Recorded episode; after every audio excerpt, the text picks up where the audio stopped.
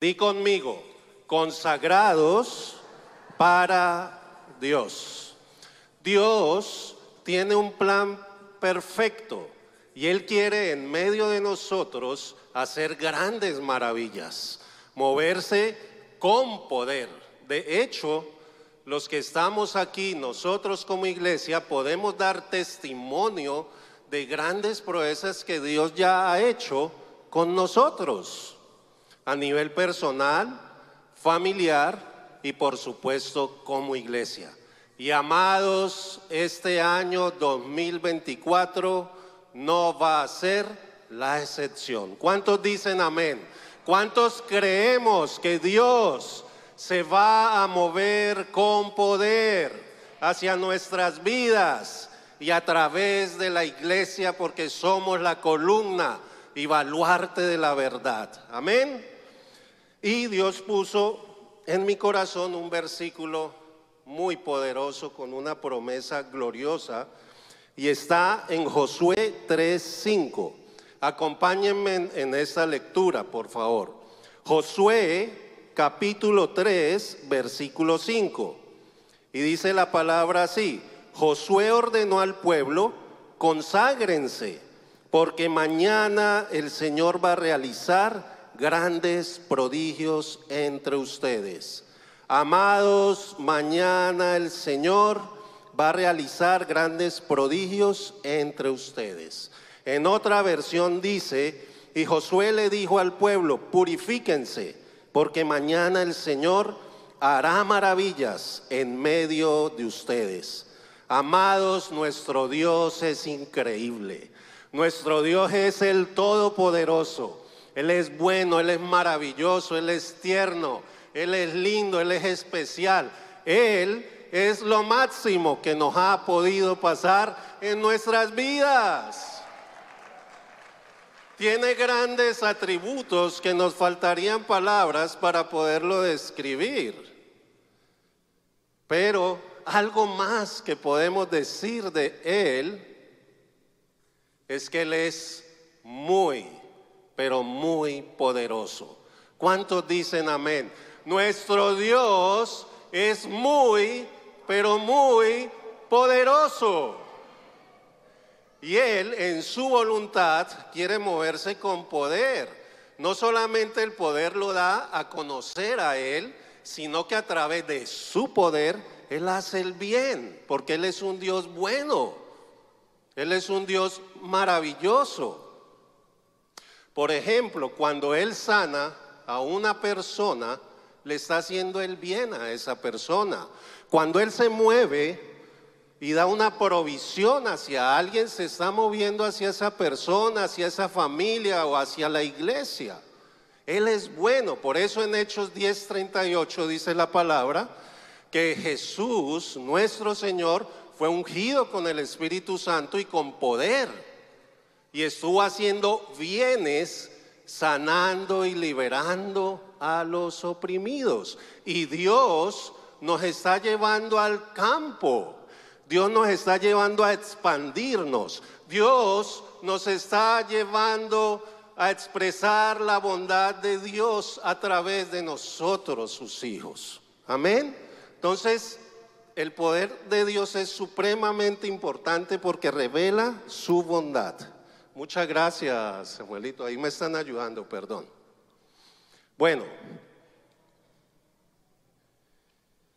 venía mi palabra, a mi corazón, perdón, venía Juan capítulo 21, 25.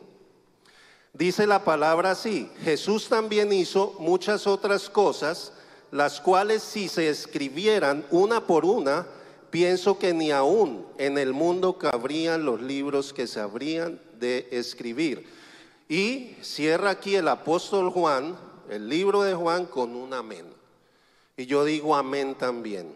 Porque las obras del Señor son vigentes al día de hoy y creo que vienen más y más cosas grandes y tremendas que Dios va a realizar.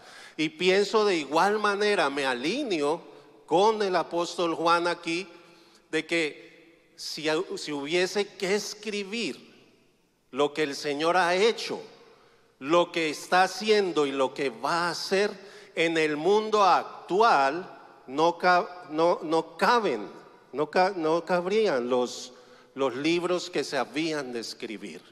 Amados, Dios a nosotros como iglesia nos va a permitir ver más y más milagros y prodigios en medio de este año 2024.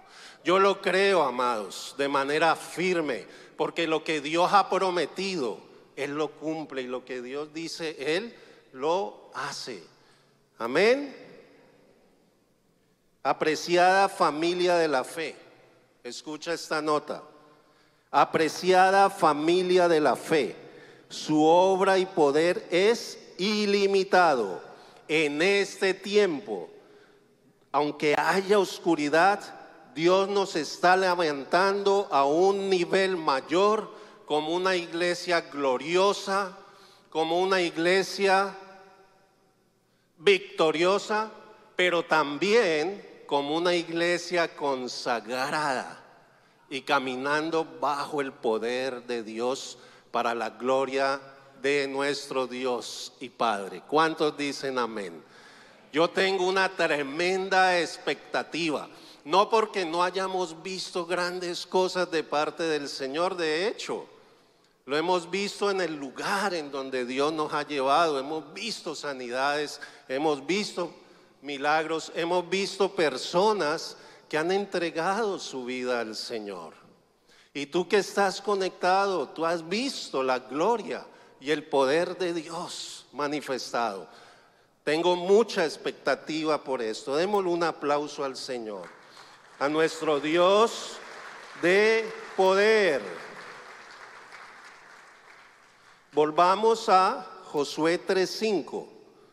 Josué ordenó al pueblo, conságrense porque mañana el Señor va a realizar grandes prodigios entre ustedes. Fijémonos en los siguientes, en los siguientes tres puntos. Lo primero es que Dios lo que promete, lo cumple. Di conmigo, Dios lo que promete, lo cumple. Al pueblo de Israel Dios le dio esa promesa en línea con lo que ya había hablado a través de Moisés, que les iba a dar por herencia la tierra prometida, o sea, Canaán, la tierra que fluye leche y miel. Y al observar y al estudiar con detalle el libro de Josué, Dios obró de manera milagrosa y cumplió lo que les dijo. Les voy a mencionar todo el poder desplegado a través de este tiempo para ellos. Lo primero que hizo es que las aguas del Jordán dejaron de fluir, eso lo encuentras en Josué 3.15. A la vez dejaron de correr las aguas que fluían del mar muerto, Josué 3.16. Las murallas de Jericó cayeron, Josué 6.20. Muchas gracias, Samuel.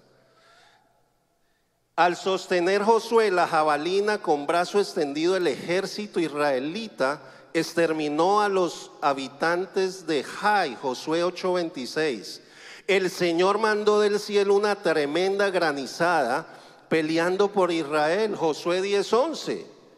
A través de una declaración de Josué, el sol y la luna se paró hasta que Israel se vengó de sus adversarios, Josué 10, 12 y 13. Y Josué venció 31 reyes en total y entregó sus tierras como propiedad de las tribus de Israel. Josué 12, 14. Amados, Dios promete lo que cumple. ¿Estamos convencidos o no? Amén. Amén. Dios cumple lo que promete. Esperen, me ubico en el computador, por favor.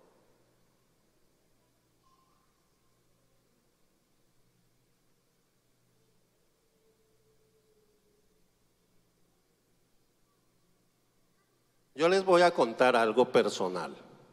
En un avance regional de la zona suroccidente liderada por el apóstol Darley y la pastora Pilar, Dios nos dio una palabra, Anita y a mí, y obviamente para la familia a través del profeta David Silverser. Tomamos esa palabra y la escribimos, y en esa palabra profética habían 16 promesas para nosotros como esposos, como ministerio, como familia, hacia el servicio para la iglesia, hacia lo que Dios nos ha llamado. Y la escribimos, pero también le hicimos seguimiento. Y eso es muy importante, hacerle seguimiento a lo que Dios nos habla. Y al día de hoy, de esas 16 promesas, desde que nos dieron la palabra se han cumplido 14, al pie de la letra. ¿Por qué les estoy diciendo esto? Porque es muy importante que lo que Dios te habla a través de la palabra escrita, que es la palabra profética más segura que hay, a través de las palabras que Dios te da en tu tiempo a solas con Él, en tu dialogando con Él, y a través de las palabras que te dé, de las diferentes maneras que Él habla, es importante que las tengas muy presentes porque es la voz de Dios para tu vida. Por ejemplo, las promesas que cada uno recibimos hoy a la entrada. Tómala, declárala, guárdala en tu corazón, mírala, obsérvala, medítala porque Dios lo que promete lo cumple. En esta casa siempre el apóstol Randy nos decía, aún la pastora Marcela, que todo lo que recibiéramos del Señor lo escribiéramos. Porque nos puede suceder lo que le sucedió a la, a la iglesia que estaba orando fervientemente por Pedro cuando fue encarcelado por Herodes. ¿Qué sucedió ese día? Dice la palabra en Hechos capítulo 12 que la iglesia estaba orando con fervor, con constancia. Y la Biblia relata que un ángel del Señor visitó a Pedro en la cárcel. Él estaba custodiado por cuatro grupos de cuatro personas y estaba atado. Y este ángel que hizo? Lo liberó. Entonces Pedro va a la casa en donde estaba reunida la iglesia, que oraba fervientemente, convencido de las promesas de Dios, y cuando tocó a la puerta una muchacha rode, una joven, no le abrió y le fue a decir a la iglesia, y ellos le respondieron, ¿estás loca? Será el ángel. Y es muy importante que si yo estoy orando, que si estoy parado en una promesa, primero la esté creyendo, pero también que pueda discernir el cumplimiento de esa palabra. Y eso fue lo que le pasó al pueblo de Israel. No discernieron la promesa de la venida del Mesías.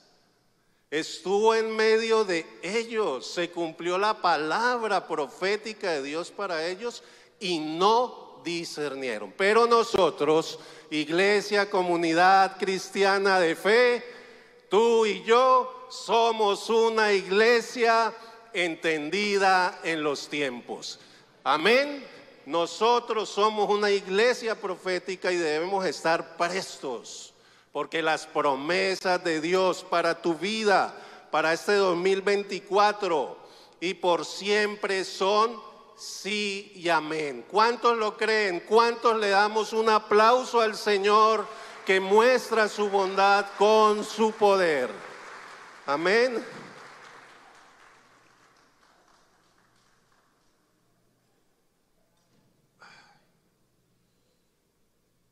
El segundo punto, y regresando,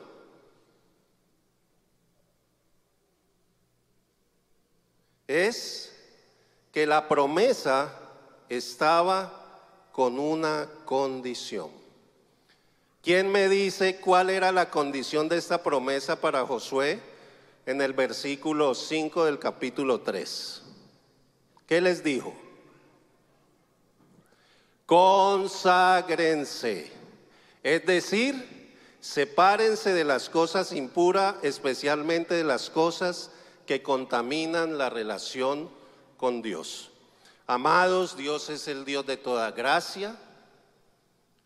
Él es un Dios bueno, pero también es un Dios santo. La gracia no está separada de la santidad ni del temor de Dios. Y con eso quiero traer una, una, claridad hacia la iglesia del Señor. En Hechos capítulo 9, cuando vemos la conversión de Saulo, también llamado Pablo, este hombre tuvo un encuentro con la gracia de Dios. Era un hombre que perseguía la iglesia del Señor, respiraba amenazas contra ella. Y en el camino a Damasco se le apareció el Señor Jesús.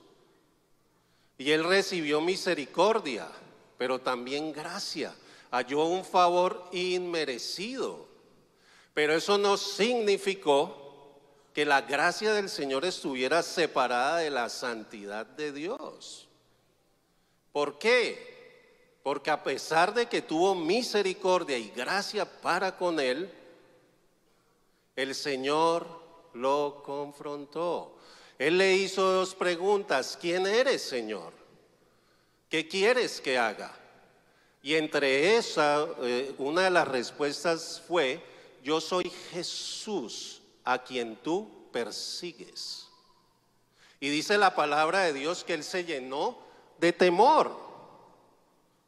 Y ahí podemos observar que aunque estuvo, tuvo un encuentro con el Señor, tuvo un encuentro con su gracia, también tuvo un encuentro con su santidad.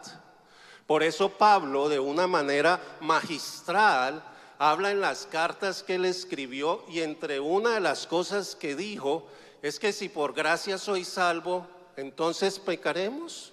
En ninguna manera. Porque la santidad, parte de la belleza de la santidad de Dios es la verdad. Y en la iglesia que de Apocalipsis, en la iglesia de Asia, sucede lo mismo. El Señor tuvo gracia para con ellos, resalta lo bueno que hacían, pero también les confrontó su pecado. Y Dios hoy nos está diciendo, voy a hacer grandes maravillas en medio de ustedes, pero conságrense. ¿Qué? Conságrense. Dile a tu vecino, consagrémonos. Caminamos bajo la gracia del Señor, pero nuestro Dios es santo y debemos caminar en su verdad, en su voluntad que es santa y perfecta. Aleluya. Y al consagrarse, los israelitas estaban asegurando el cumplimiento de las promesas. La consagración, cuando Dios pide, cuando Dios va a hacer algo grande y poderoso, previamente pide consagración. Amén. Por eso dice en el Salmo, sino que aquí no me corre con la mano, permítame en un momento, yo me ayudo desde aquí ya. Por eso la palabra de Dios, y bueno, dijo el salmista en Salmo 77, 13, 14, oh Dios, santo es tu camino. ¿Qué Dios es tan grande como nuestro Dios? Tú eres el Dios que hace maravillas e hiciste notorio en los pueblos tu poder. Y escucha muy bien esto, iglesia. Estamos en la antesala de un movimiento poderoso de Dios en medio de nosotros. Pero es muy importante la obediencia, el purificarnos, una entrega real. El Señor nos está diciendo, conságrate. Y tal vez ya en este comienzo de año hemos hecho nuestros planes Hemos fijado nuestros objetivos, nuestras metas en diferentes áreas de nuestra vida. Generalmente eso uno lo hace desde el primer día del mes. Los ejercicios que voy a realizar, los libros que voy a leer, los objetivos en mi área laboral y eso está muy bien. La parte en mi familia, eso está bien. Pero Dios está llamando a algo mayor, a algo que gobierne todo esto, que es la santificación y la purificación. ¿Qué es consagrarse a Dios? Mira esta definición. Es una vida que ya no busca satisfacción propia mediante un estilo de vida pecaminoso, sino que se ha entregado a Dios y a su voluntad. No quiere decir perfecta, pero sí una vida rendida a Dios. Di conmigo, una vida rendida a Dios. Yo les voy a dar un testimonio o algo que me pasó a mí. Yo estaba en una prepotencia, en un orgullo, en una soberbia. Y yo amo la presencia de Dios y a mí me gusta en las mañanas conversar con Él, adorarle, exaltarle, contemplar su amor, su presencia y escuchar su voz. Porque podemos acercarnos a su trono de gracia y disfrutar de Él. Pero como Dios es santo, ¿qué hizo el Señor? Me dio una visión. Me habló a través de una visión. Y en esa visión vi dos árboles con mucho fruto. Pero uno de los árboles era más alto que el otro. Y había un grupo de personas que necesitaba comer de lo que había en los árboles para no morir. Y el Señor en medio de la visión me hace una pregunta y me dice, ¿cuál de los dos árboles van a ir estas personas para no morir? ¿El que está muy alto o el que está bajito? Y yo le dije, el que está bajito es más alcanzable. Y me dijo, así es. El árbol que es más grande representa el orgullo. Es inalcanzable, inaccesible. Aunque tenga mucho que dar, no puedes tomar. Mientras el árbol pequeño representa la humildad. Es accesible y todos van a querer tomar de allí. Y el Señor me dijo, estás como el árbol alto. Porque Dios es santo. Y viene la palabra escrita de Dios y dice, aprended de mí, que soy manso y humilde de corazón. Papá nos quiere santificar. Debemos ser diferentes. Debemos ser luz. Y aquí, este servidor, en medio de la belleza de la santidad de Dios, Señor, perdóname. Pero a mí me gusta eso, Beatriz. A mí me gusta eso. Porque es Dios santificando mi corazón. Es Dios transformando. Porque la consagración está ligada al servicio y a la unidad del cuerpo. Aprended de mí que soy manso y humilde de corazón. Es una vida consagrada al Señor. Pastor, pero eso es en el Antiguo Testamento. Espera un momento. Toda la escritura es inspirada por Dios. Miren esta porción tan maravillosa. Vamos a leer. Estoy subiéndolo, permítame en un momento. Bendecidos. Amén. En 2 Corintios 7:1, el apóstol Pablo le habla a la iglesia de Corintios y le dice lo siguiente: Como tenemos estas promesas, queridos hermanos, purifiquémonos de todo lo que contamina el cuerpo y al espíritu, para completar en el temor de Dios la obra de nuestra santificación. Entonces, una de las cosas que dice aquí la palabra de Dios es purifiquémonos de todo lo que contamina el cuerpo y el espíritu. Y miren que está amarrado al cumplimiento de las promesas. ¿Qué es lo que contamina el cuerpo y el espíritu? A veces le prestamos más atención a lo que contamina el cuerpo, como los pecados sexuales, la impureza sexual, la ira, el enojo, y no le prestamos a lo que contamina el espíritu, no le prestamos atención, como el orgullo, la jactancia, el legalismo, la altivez y demás.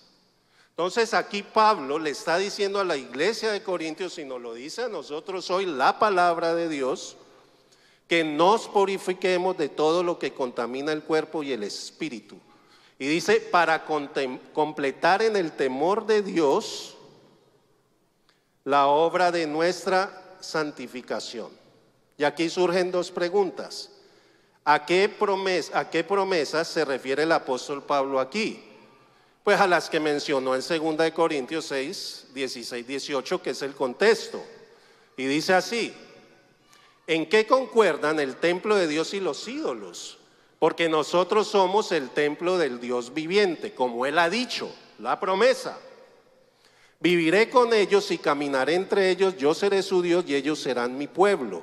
Por tanto el Señor añade, Salgan de en medio de ellos y apártense, no toquen nada impuro, y yo los recibiré.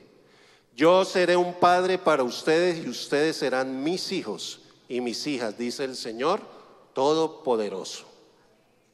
Quiero que notemos varias cosas. Aquí hay un llamado a una iglesia en el Nuevo Testamento a purificarse. ¿A qué promesa se refería aquí el apóstol Pablo? A esta, a la cercanía con el Señor. La consagración me acerca al Padre. Los pecados, y no olvidemos esto, interrumpen nuestra comunión con Dios. Es más, cuando caminamos y le damos rienda suelta al pecado, uno pierde aún sensibilidad y percepción de la dulce presencia del Señor. Si nos ha pasado en algún momento que uno se siente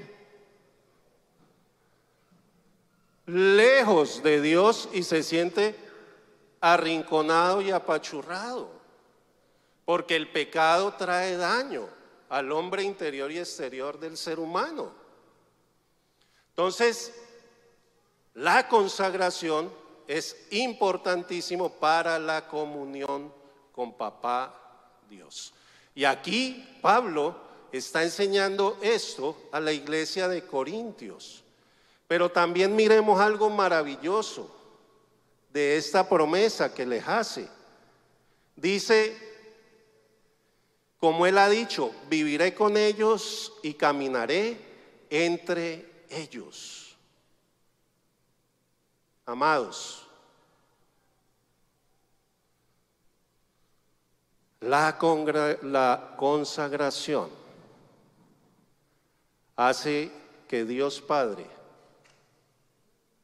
no nos visite, se vaya, nos visite, vuelve, se va, va a la esquina, vuelve sino que vive en medio de nosotros.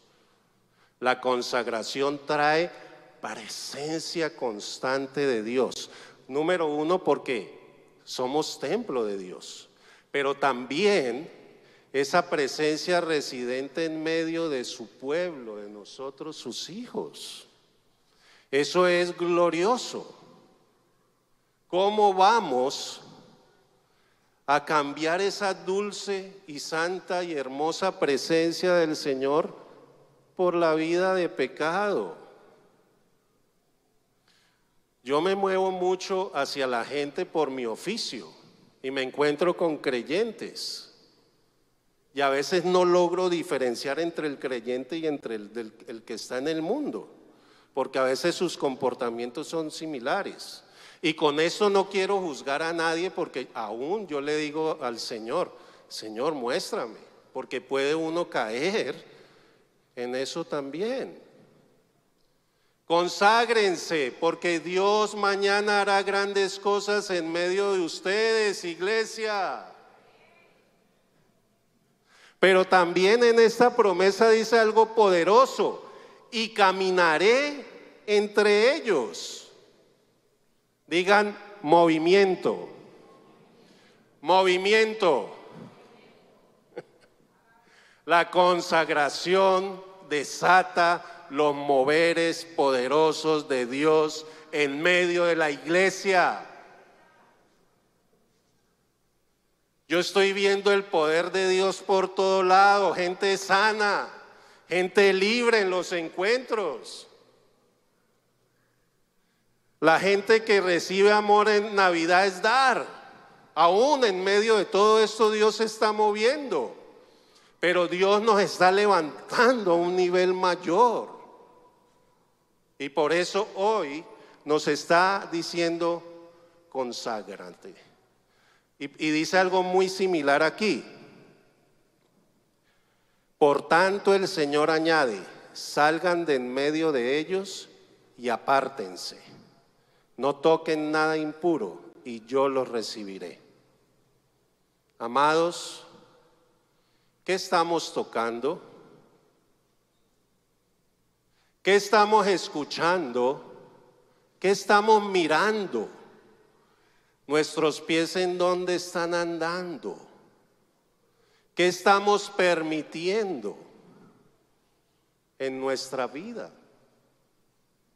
Yo le he pedido al Señor que nos muestre, porque a veces no discernimos entre el bien y el mal y estamos en un mundo que nos está bombardeando con una cantidad de ideologías y filosofías.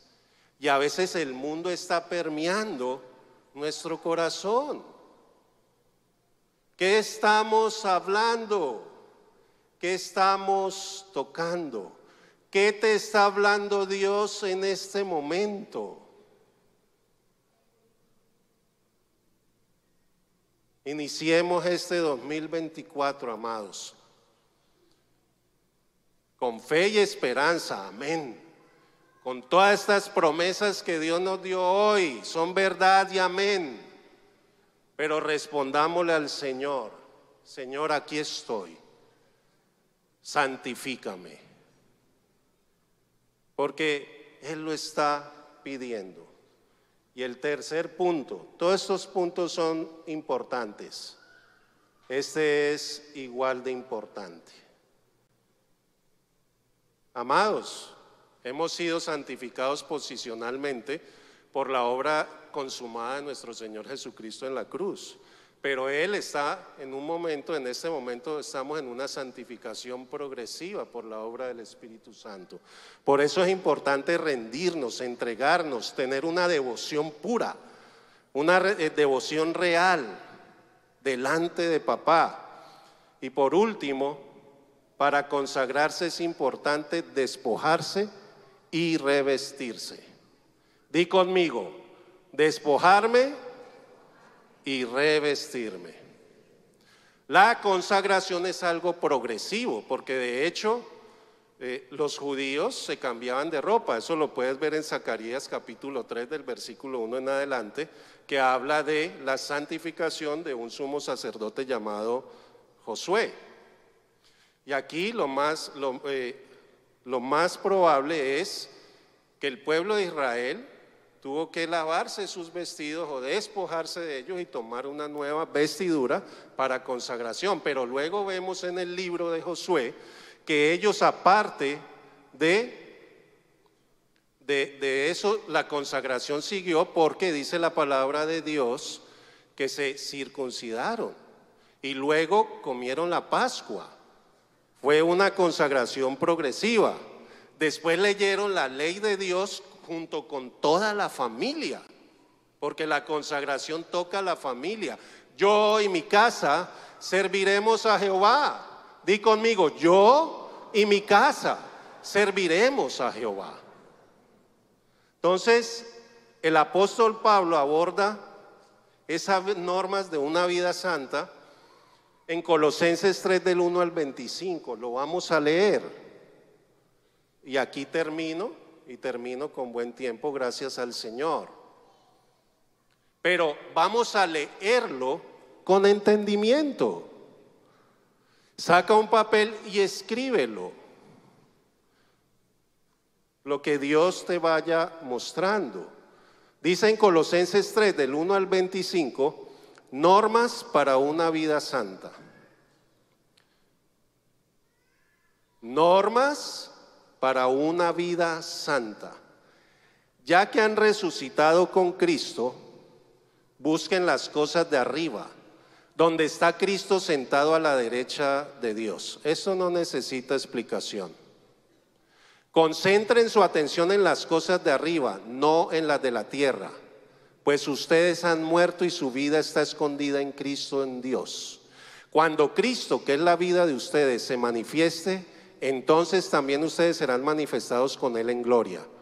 Por tanto, hagan morir. Di conmigo, hacer morir todo lo que es propio de la naturaleza terrenal, inmoralidad sexual, impureza, bajas pasiones, malos deseos y avaricia, la cual es idolatría. Por estas cosas viene el castigo de Dios. Ustedes las practicaron en otro tiempo, en otro tiempo cuando vivían en ellas. Pero ahora abandonen también todo esto. Enojo, ira, malicia, calumnia y lenguaje obsceno Dejen de mentirse los unos a los otros, ahora que se han quitado el ropaje de la vieja naturaleza con sus vicios y se han puesto el de la nueva naturaleza que se va renovando en conocimiento, imagen a su creador. En esta nueva naturaleza no hay judío ni no judío, circunciso ni incircunciso, extranjero, inculto, esclavo, libre, sino que Cristo es todo y está en todos. ¿Necesita explicación esto, amados? Es claro, ¿cierto? Por lo tanto, como pueblo escogido por Dios, santo y amado, revístanse de afecto entrañable y de bondad, humildad, amabilidad y paciencia, de modo que se toleren unos a otros y se perdonen si alguno tiene queja contra otro. Así como el Señor los perdonó, perdonen también ustedes. ¿Nos está hablando el Señor? Por encima de todo, vístanse de amor, que es el vínculo perfecto. Aquí podemos observar que la consagración tiene que ver con la unidad de la iglesia, del cuerpo. Y dice, que gobierne en, en sus corazones la paz de Cristo a la cual fueron llamados en un solo cuerpo y sean agradecidos. Que habiten ustedes la palabra de Cristo con toda su riqueza, instruyanse y aconsejense unos a otros con toda sabiduría, canten salmos, himnos y canciones espirituales a Dios con gratitud de corazón y todo lo que hagan de palabra o de obra, háganlo en el nombre del Señor Jesús, dando gracias a Dios Padre por medio de Él. Y miren, normas para la familia cristiana, lo pueden leer del 18 al 22. Amados, ¿qué nos está diciendo el Señor para este 2024? Primero, que va a ser qué? Grandes maravillas. Pero ¿qué está demandando? Consagración. Las promesas de Dios son sí y amén pero también hay condición. Y la manera práctica es que, oh, Beatriz, despojarme y revestirme. Pongámonos de pie, por favor. Un aplauso para el Señor.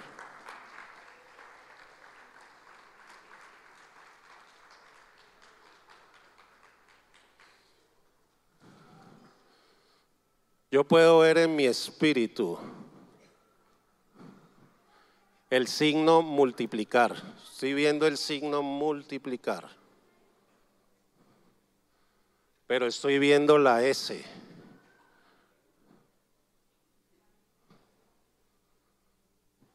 de santificación. Amados, nuestro Dios es maravilloso. Al preparar yo esta palabra, ustedes no se imaginan cuántas cosas Dios habló a mi corazón y a mi vida. Y... Porque el primero que le habla a Dios es a uno. Anita es testigo, mi amada esposa. Uno está aquí por la gracia del Señor, pero Dios está constantemente mostrándonos y limpiándonos, porque Él quiere que seamos una vasija de honra en sus manos. Dios se va a mover poderosamente en tu vida, en tus hijos, en tus hermanos, en tu familia. Dios se va a mover poderosamente, no porque no lo haya hecho ya, sino que mañana hará grandes prodigios. Diga, mañana. Porque Dios no es limitado en su poder y no quiere que nos quedemos en la gloria pasada. Ellos no se iban a quedar solamente en que los liberó de la esclavitud de Egipto. Hubo después muchos más milagros. Porque Dios es un constante poder, milagros y prodigios. Pero Dios hoy te está pidiendo y me está pidiendo, como la primera imagen, consagrados para Dios. Linda esta imagen, que le entreguemos realmente el corazón, pero también nuestras manos, nuestras acciones. Si tú quieres orar conmigo, puedes pasar al frente, sí ves la necesidad de consagrarte y de decirle, Señor, hoy me despojo de, de estos harapos de mi hombre interior. Porque podemos estar exteriormente muy bien vestidos, con las mejores marcas, el mejor perfume. Pero nuestro hombre interior, ¿cómo está vestido? Yo te invito que ores conmigo y hablemos con el Señor y vamos a poner en práctica lo que van a poner aquí en la diapositiva para que lo hagas en casa con Colosenses 1, con Colosenses 3 del 1 al 25. ¿Qué debo despojarme y de qué me debo revestir? Eso ya lo haces en oración con el Señor. Entonces vamos a orar. Si quieres pasar adelante, puedes pasar, si no, quédate allí en tu lugar, no hay problema. Padre, gracias. Señor, hoy sonrío y sonreímos porque tenemos a un papá poderoso, pero también santo, que cada día está poniendo y está haciendo en nuestro corazón un hombre conforme al Padre, un hombre y una mujer conforme a Dios.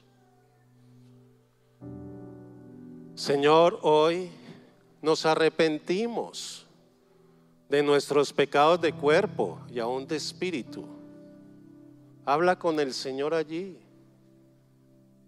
Ya el Espíritu Santo ha estado mostrando condiciones pecaminosas. ¿De qué? Dile, Señor, hoy me despojo. Y habla con Él.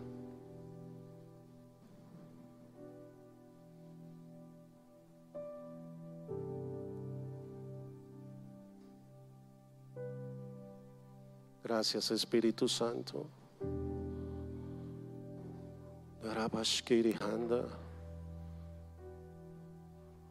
Uh.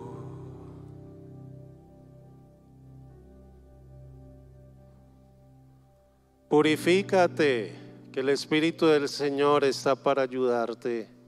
Él es el Espíritu Santo, nuestro amado Espíritu Santo. Nuestro ayudador.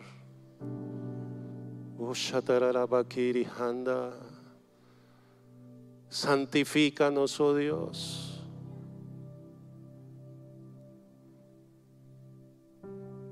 Y dile al Señor, hoy me despojo de la ira, del enojo, de la inmoralidad, de no honrar a mi papá o a mi mamá, de los chistes de doble sentido.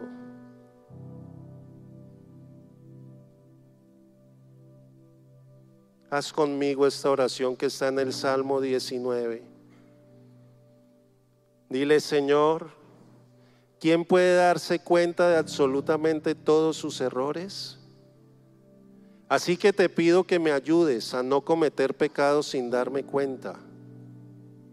Protégeme de la soberbia y no dejes que la soberbia gobierne mi vida.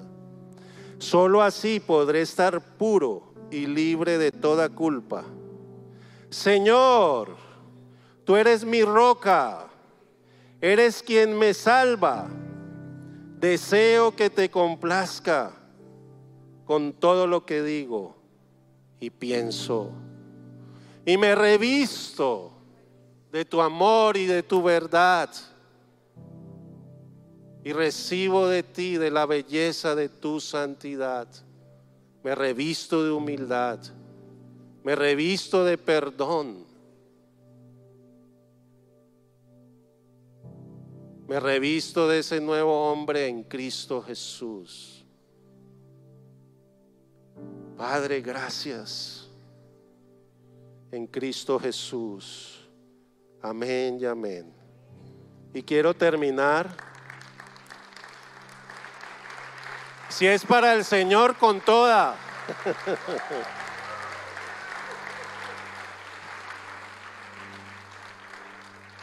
Quiero terminar con esta frase de John Wesley. Creo que es de él, pero la encontré y dice que es de él. Si no, lo importante es lo que dice. Busca la felicidad en Cristo y solo en Él. Ten cuidado de no aferrarte al polvo. Esta tierra no es tu destino. Padre, gracias. Padre, te damos gracias por la presencia del Espíritu Santo de Dios, porque somos una iglesia de tu presencia, del Padre, del Señor Jesús, pero también del Espíritu de Dios. No estamos solos, recibimos tu santificación y los milagros. Creemos en la expansión con tu provisión, pero también con tu poder. En Cristo Jesús. Amén. Muchas gracias. Bendiciones.